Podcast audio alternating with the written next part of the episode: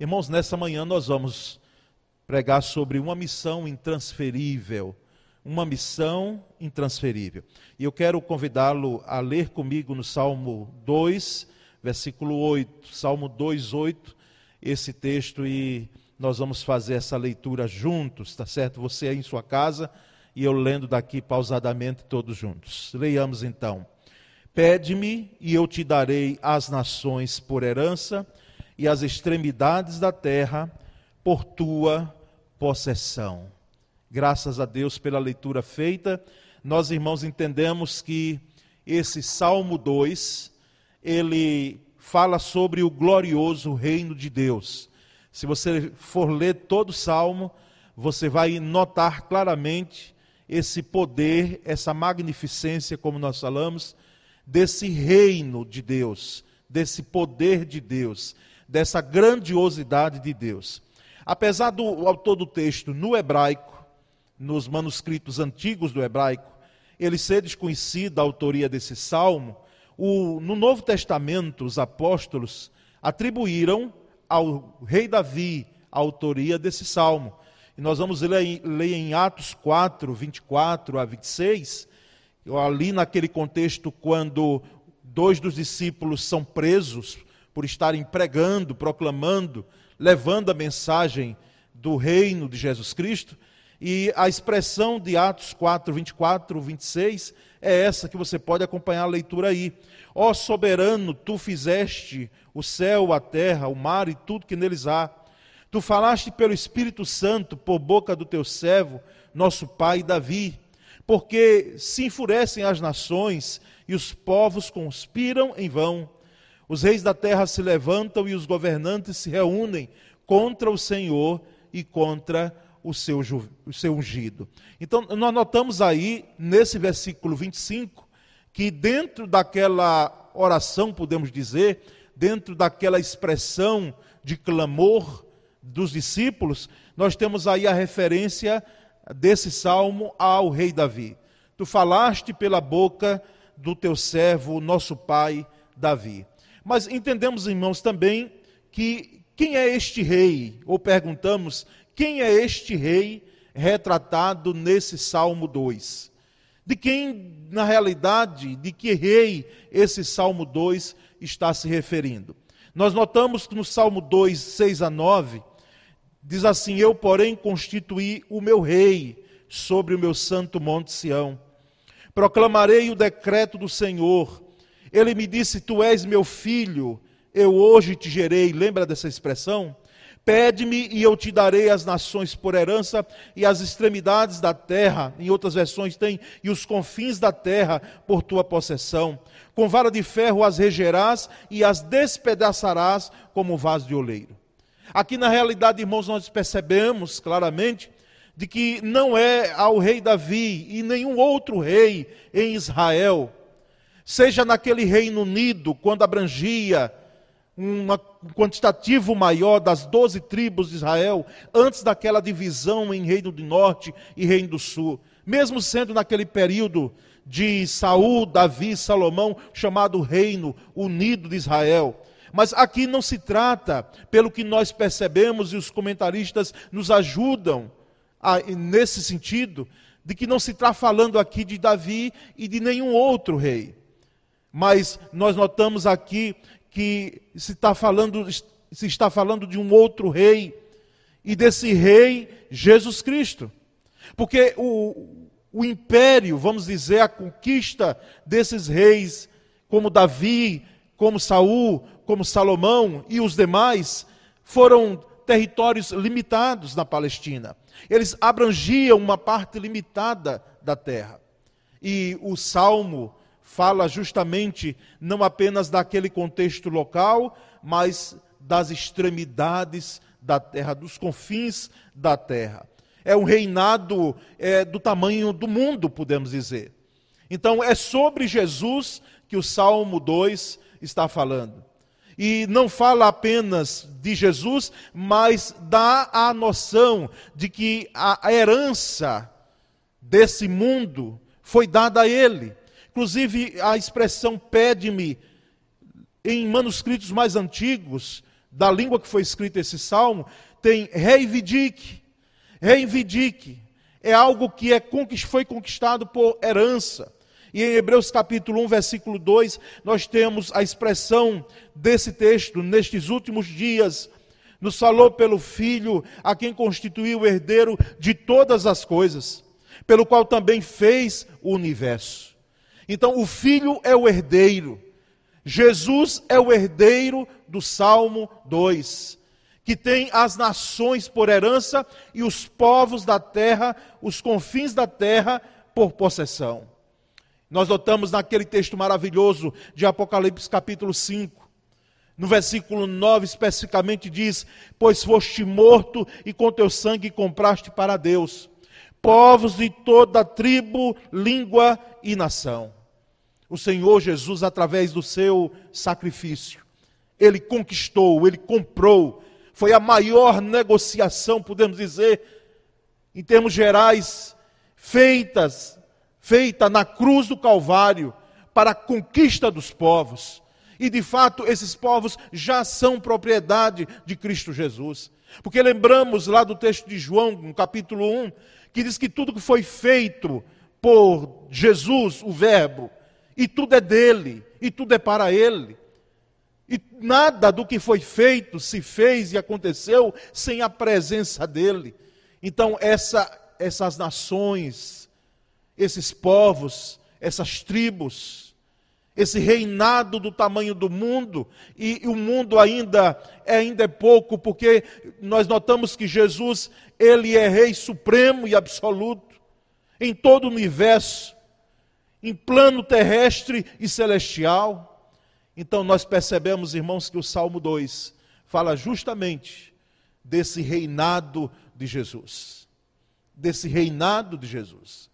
E agora eu entro dentro dessa mensagem no aspecto do, da história dos batistas brasileiros. Pegamos daí e somos frutos, dentro desse aspecto histórico, do trabalho missionário ou do empenho missionário batista norte-americano. Aqui em 1881, chegou o casal de missionários William Book Baby e Dona Anna Baby, sua esposa. E em 1882, um ano depois, eles fundam, junto com outros, a primeira igreja batista no Brasil, na cidade de Salvador. E nós notamos, irmãos, que dentro desse trabalho, a partir de 1882, dos batistas brasileiros, em 1907, pela própria proposta, vamos dizer assim, do pastor Baby, nós temos a fundação, a organização da Junta de Missões Estrangeiras. Hoje, Junta de Missões Mundiais. Ele sugeriu a formação de uma agência missionária que cuidasse da expansão missionária fora dos limites geográficos brasileiros, das igrejas filiadas à Convenção Batista Brasileira. Então, essa proposta feita naquela convenção em 1907 e no meio do ano, no mês de junho de 1907, surgiu a Junta de Missões Estrangeiras. O Chile, aqui na América Latina, foi o primeiro campo missionário. E em 1911, os batistas brasileiros entravam em Portugal. E daí expandindo-se a outras nações. A Junta de Missões Irmãos Mundiais da Convenção Batista Brasileira. Ela coordena a captação, a gestão e a aplicação dos recursos humanos. Captação, gestão e aplicação dos recursos humanos e financeiros, oriundos das igrejas batistas do Brasil, designados para a evangelização do mundo. Nós estamos presentes, nós batistas brasileiros, pela graça de Deus, presentes em 81 países, com 2.041 missionários.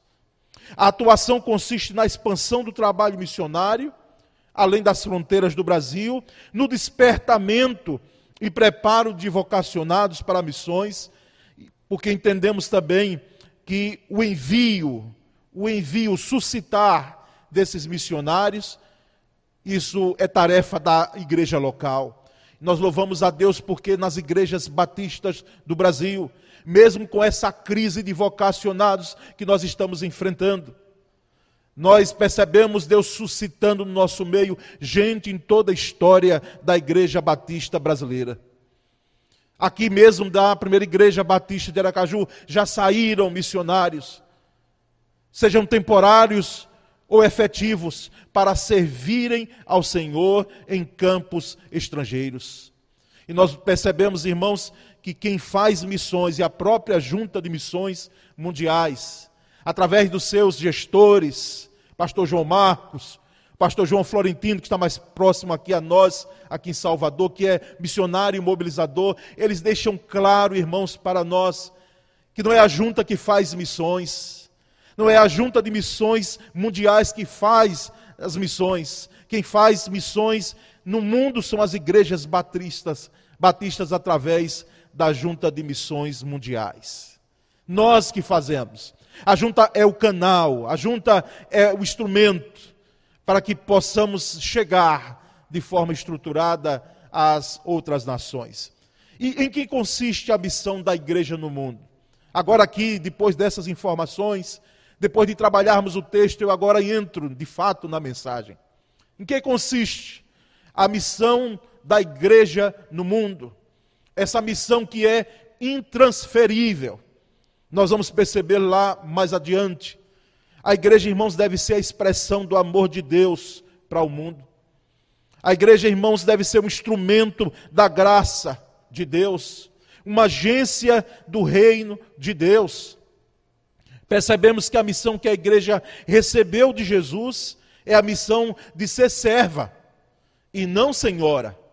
A igreja está para servir e não para mandar salvo exceções no exercício da sua missão, quando deve proclamar em alto e bom som a sua mensagem redentora de Cristo Jesus, salvo quando no enfrentamento das hostes infernais, no cumprimento da sua missão, ela com a autoridade do Espírito Santo, ordenar que aquelas barreiras, aquelas ferramentas diabólicas os dardos muitas vezes inflamados do maligno, eles sejam destruídos. E mais ainda, a igreja enfrentando a situação de dificuldade, de extrema perseguição em alguns contextos.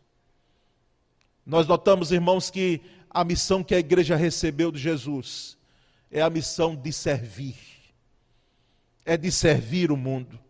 A Bíblia, em relação à vocação, ela não limita o conceito de vocação. Nós pensávamos antes que, e é claro que ainda hoje persiste, Deus escolhendo pessoas para que de forma específica possam servir de forma integral na obra. Mas ai de nós, ai da obra missionária, ai do cumprimento da grande comissão, do ídolo de Cristo, se nós fôssemos depender apenas dos pastores, das missionárias, dos missionários, dos evangelistas, para nós fazermos isso, irmãos. Percebemos que a Bíblia não limita o conceito de vocação. Todo crente é um vocacionado para servir. Todo crente é um missionário em potencial sem desmerecer o conceito e a importância fundamental, sim, daqueles que servem na linha de frente, daqueles que dedicam sua vida integralmente à obra missionária, ao sustento, ao ID. O local, irmãos, onde nós estivermos, deve se transformar em campo missionário. Não quero dizer aqui que você deve deixar de fazer as suas funções enquanto trabalha para que você possa proclamar o Evangelho ali, fazer cultos, não é isso. Mas ali é um campo em potencial que você pode servir e impactar vidas. Nós, ó Deus, nós, irmãos, pedimos a Deus e clamamos a Deus para que cada crente batista entenda isso. Que ele é um missionário em potencial onde ele se encontra, onde ele está plantado. Ele deve florescer. E nós percebemos, irmãos, o texto de Atos, capítulo 9, versículo 39, uma história maravilhosa, um registro histórico, real, maravilhoso que aconteceu dentro daquela igreja.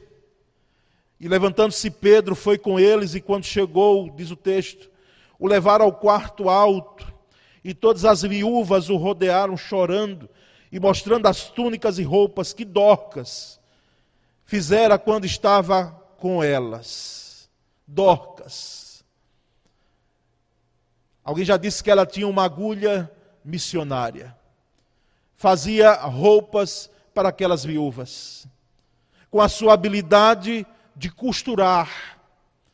Algo tão simples, não é?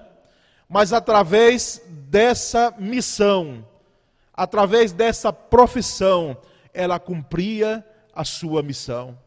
E muitas daquelas viúvas foram alcançadas, muitas pessoas foram impactadas, a ponto de Deus trazê-la à vida novamente, ressuscitá-la. E nós percebemos então, então, irmãos, que missões começam a partir de um coração que reflete Jesus. Missões começam a partir de um coração que reflete Jesus Cristo. Nós devemos ser o espelho, pela graça e misericórdia de Deus, refletindo Jesus no mundo. Em nossas escolas de missões, nós precisamos mais do que treinar missionários, e é importante capacitar missionários. Em nossos seminários, escolas de missões, nós precisamos mais do que isso. Nós precisamos fazer discípulos, que cada missionário treinado tenha em mente no seu coração de que não estão sendo treinados para serem profissionais em uma área, mesmo que seja uma área missionária, mas para serem discípulos. Discípulos. De forma que em nossas igrejas locais, nós também tenhamos mais do que membros, pessoas que são membros das igrejas, mas que nós tenhamos verdadeiros discípulos de Cristo. Verdadeiros discípulos de Jesus. Ó oh, Senhor, ajuda-nos a entendermos de que nós precisamos ser discípulos de Cristo, mais do que sermos membros de igreja. E nós, irmãos, vamos percebendo que apenas a obediência a essa missão intransferível, dada por Jesus, constituirá uma igreja que irá até aos confins da terra. Só a obediência. A obediência será o carro-chefe, a ponte para que nós possamos chegar até os confins da terra. A igreja precisa obedecer esse id, essa ordem, esse mandado dado por Jesus Cristo. Não será a tecnologia ou os recursos financeiros que irão determinar o cumprimento da nossa missão. Não. Eles são importantes, os recursos tecnológicos e financeiros, mas eles não darão andamento da missão, do cumprimento da missão. O que fará isso é a obediência. A obediência, uma igreja obediente ao ID de Cristo. A missão que recebeu. Quanto ao sustento, irmãos, e expansão da obra missionária, quero dizer aos irmãos dessa manhã e àqueles que nos ouvem, que é um privilégio contribuir financeiramente com a obra missionária. É um privilégio. Quando contribuímos orando, ofertando, nós estamos ao lado dos missionários no campo. Nós não estamos presencialmente, mas nós estamos com as nossas orações, nós estamos sustentando-os financeiramente, dando o suporte necessário para aquele, aquele, aquele obreiro chegue até o campo missionário e se mantenha ali, em um local que ninguém conhece Jesus. Ainda que seus pés estejam aqui no Brasil, aqui no Brasil, sua contribuição está lá no campo missionário. Sua oração, ela vai romper os oceanos em uma velocidade enorme e ela chega em tempo real ao campo missionário do outro lado do mundo. Através da contribuição em oração e a contribuição de sustento missionário. Nós chegamos ao campo, irmãos. Nós estamos com o missionário. Certamente, irmãos, é fundamental que uma igreja cumpra sua missão para além dos seus muros e portões. É fundamental que ela tenha essa visão de mundo. As igrejas que se fecham no seu mundinho, olhando para o próprio umbigo, elas acabam enroladas num emaranhado de lamentações, irmãos, que sufocam a essência da missão, olham apenas para elas mesmas, e há aí um processo de autofagia, onde ela mesma vai se corroendo, porque só tem a visão do local. É claro que o esforço pelo crescimento local é correto e é bom. É bom. Mas nós devemos perceber que não devemos também deixar de lado o princípio estabelecido no Novo Testamento que incube a igreja de realizar sua missão simultaneamente em vários níveis e regiões. Nós devemos, irmãos, cumprir o que tem lá em Atos 1:8. Atos 1:8 diz que: "Mas recebereis poder ao descer sobre vós o Espírito Santo, e sereis minhas testemunhas tanto em Jerusalém como em toda a Judéia e Samaria e até os confins da terra. Ou seja, é uma obra, é uma missão simultânea. Ela não é de forma estratificada. Não é um processo que nós devemos primeiro aqui evangelizarmos ou cumprirmos a nossa missão aqui em nossa cidade, em nosso estado, no Brasil e depois, se der tempo, nós pensarmos no mundo, não.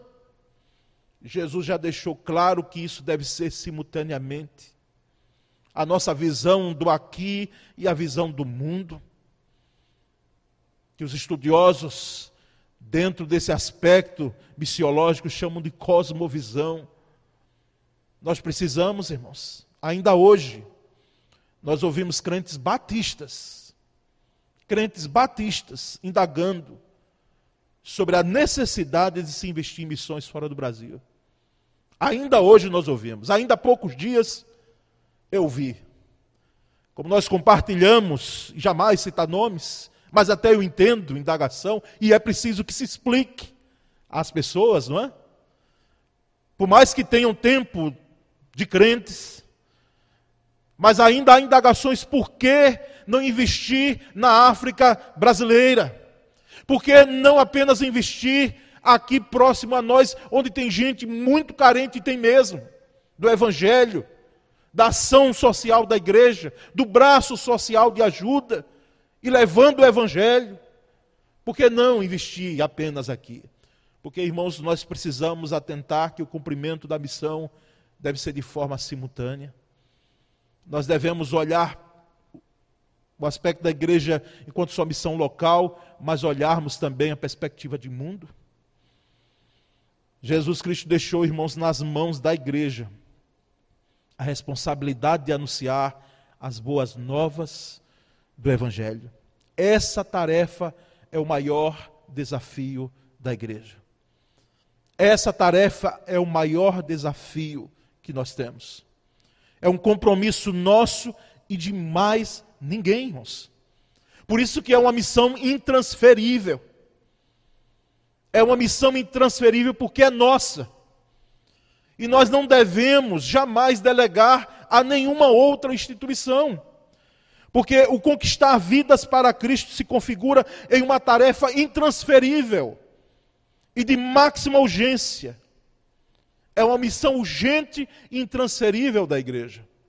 Somente a igreja, irmãos, remida pelo sangue do Cordeiro, ela é portadora dessa boa nova, dessa boa notícia. Somente a igreja. Ou os irmãos acham que outra instituição fará o cumprimento da missão, outra instituição colocará em seus ombros o anúncio da boa nova de Cristo. Não, irmãos. Jamais. Cabe à igreja, por isso, uma missão intransferível. Nenhuma instituição humana, governamental ou civil, possui essa credencial. É uma, foi uma credencial dada e é uma credencial dada à igreja. Apenas a igreja, no poder do Espírito Santo, tem autoridade para pregar o Evangelho de forma eficaz. É missão nossa, é missão da igreja. Nós, irmãos, entendemos que é uma missão intransferível. E as consequências desta missão, elas são eternas. Eternas. As consequências desta missão são eternas. Porque existem ações que nós temos que são terrenas apenas. Elas alcançam um âmbito terreno. Mas a missão intransferível da igreja, como é a ação missionária, elas são eternas, as suas consequências. Para muitas vidas, consequências de uma eternidade com Jesus. Louvado seja Deus. Uma eternidade com Jesus para muitos. Mas também para muitas vidas, muitas, sim, infelizmente. São consequências de uma eternidade sem Jesus.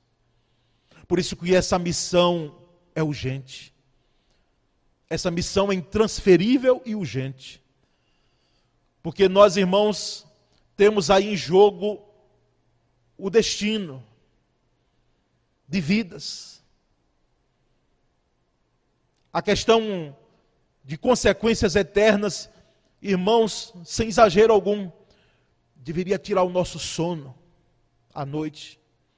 Nós pensarmos que existem vidas que partem sem Jesus. uma eternidade sem Jesus. Percebemos nesse tempo sepultando alguns irmãos que já nos antecederam na glória devido à Covid-19. Sejam daqui ou sejam como tomemos conhecimento de líderes, pastores, irmãos, familiares que partem do Senhor. Ainda há poucos dias eu ouvi isso. Alguém dizendo, mas graças a Deus, pastor, partiu com Cristo. Partiu com Cristo, uma eternidade com Cristo, nós cremos assim. Foi alcançada pela misericórdia e pela graça de Cristo Jesus. Cremos, irmãos, que Deus tem os seus propósitos, mas a igreja não deve transferir para a soberania de Deus a missão que foi dada a ela. Porque de fato Deus já é soberano, isso é inquestionável. Como argumento que William Carey recebeu, quando ele decidiu servir no campo missionário, alguém já disse: Ô moço, se Deus quiser salvar os pagãos, Ele vai salvar sem a sua ajuda. Porque Ele é soberano, Ele é Senhor. Sabemos que Ele é soberano e Senhor, mas a ponte que Ele escolheu, a ferramenta, o instrumento, somos nós frágeis, vasos frágeis, como são as igrejas. Eu preciso terminar, irmãos, essa mensagem fazendo menção de uma missionária em potencial. E todos os missionários de fato são. Porque abrem mão de uma vida inteira. Não abrem mão apenas de sonhos, essa questão de abrir mão de sonhos, de ideais, não. De uma vida inteira dedicadas a, a Cristo. M. Carmichael nasceu em 1867 no Reino Unido e recebeu o chamado para ser missionária. Ela queria ter os olhos azuis, como seu irmão, e ainda menina, diz a biografia dela, que ela beliscava, vê como é menino, beliscava como é criança, não é? Beliscava o seu irmão só para ver ele ali com aqueles olhos azuis arregalados para ela. E ela queria, mas ela, os delas eram castanhos. E ela não sabia. Mas Deus conduz essa moça, essa mulher, para servir na Índia. Um local onde nós sabemos que se ela chegasse com os olhos tão azuis lá, seria uma barreira, de certa forma, para aquele povo com uma tez própria, uma fisionomia própria. Então, eram os olhos castanhos de M. Carmichael. que de fato não foram um impedimento e nem a graça de Deus na vida dela faltou para que ela, durante 55 anos, ela atuasse como missionária na Índia até o Deus levar para si em 1951. Mesmo sem nunca ter casado, embora na juventude ela tivesse sentido essa, essa necessidade. Mas nunca casou, mas teve muitos filhos, como nós chamamos de ministério. Amy jamais se sentiu sozinha. Pois ela mesma, na sua biografia, diz que Deus falou claramente que ninguém que confia nele ficaria solitário. Mulheres e crianças foram o ministério de Amy Carmichael. Irmãos, ela deixou o cumprimento, um legado do seu chamado missionário, conduzindo muitas vidas a Cristo. Ele trabalhou sua vida toda pelo reino de Deus. Ela não gostava de ser fotografada nesse mundo de hoje, onde nós tiramos fotografias para tudo e as selfies e publicamos nas redes sociais. Naquela época, ela não gostava de ser fotografada, porque a honra não era dela, dizia ela. Corria de uma fotografia para que não aparecesse. Sempre muito ativa. Dizem, e eu li a biografia dela, li um livro dela. Nos últimos anos de vida, ela esteve acamada, contudo produtiva, escrevendo livros, poemas e músicas. Acamada quando mais não tinha mais condições de andar, de servir, de pegar uma criança no seu colo e de ajudar, quem sabe, uma mulher naquele sistema de castas da Índia. E ela deixou um poema, mas mais do que poema, irmãos, é uma riqueza, como eu costumo dizer. Eu quero justamente terminar essa mensagem bíblica com essa esse texto de M. Carmichael. Ela diz: Nenhuma cicatriz tens tu? Nenhuma cicatriz escondida no pé, ao lado, nas mãos? Ouço-te cantar tão alto aí na terra. Ouço os homens saudarem tua brilhante estrela que se ergue. Nenhuma cicatriz tens tu? nenhum ferimento tens. Eu, contudo, fui ferido pelos lanceiros e exausto. Encostaram-me ao madeiro para morrer. E vendido pelas feras que tramaram contra mim, desfaleci. Nenhum ferimento tens tu, nenhuma ferida, nem cicatriz. Contudo, como mestre, o servo será.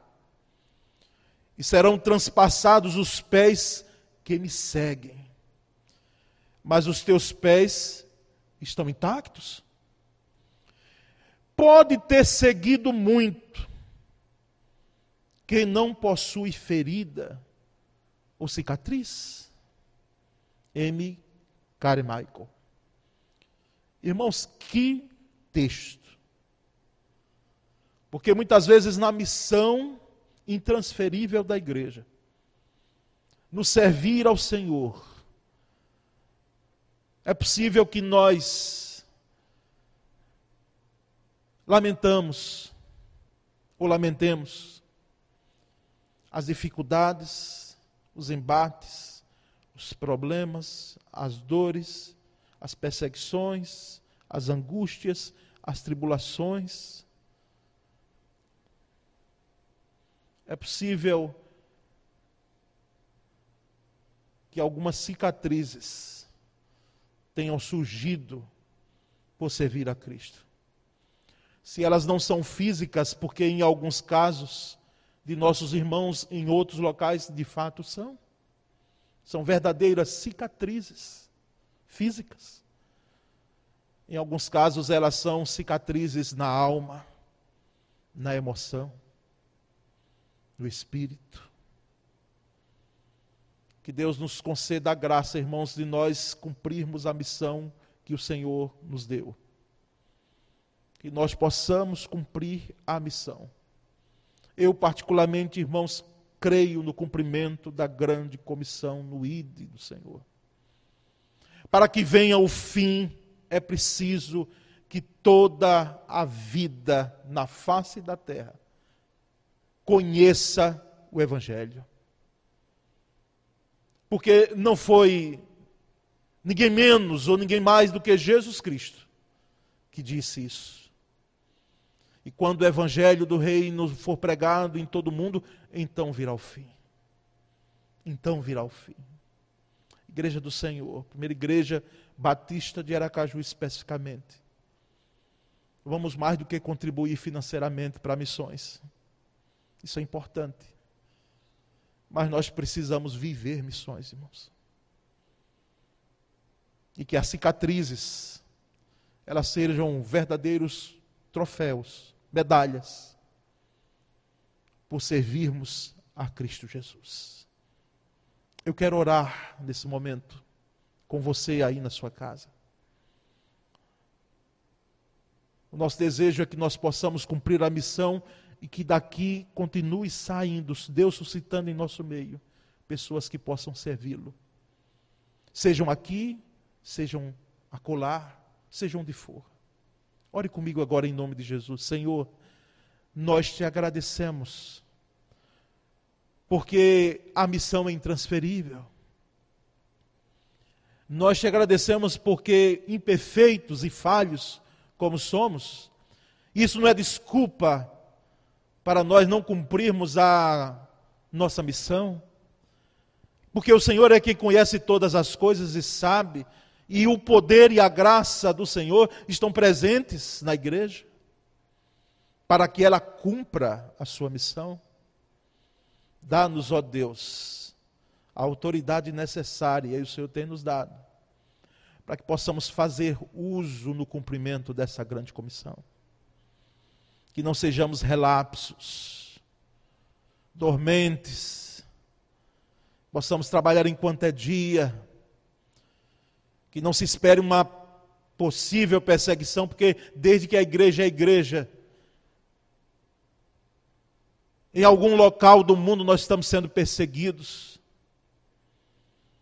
Mas que, independentemente disso, nós possamos cumprir a grande missão, nobre missão que o Senhor nos confiou. Ajuda-nos, Pai, enquanto igreja, não olharmos só para nós aqui, mas continuarmos tendo a visão de mundo, Pai. De mundo. Que Atos 1:8 seja uma realidade de fato em nossas vidas. Nós oramos, Pai, e te pedimos em o nome de Cristo Jesus. Amém. Amém, Senhor.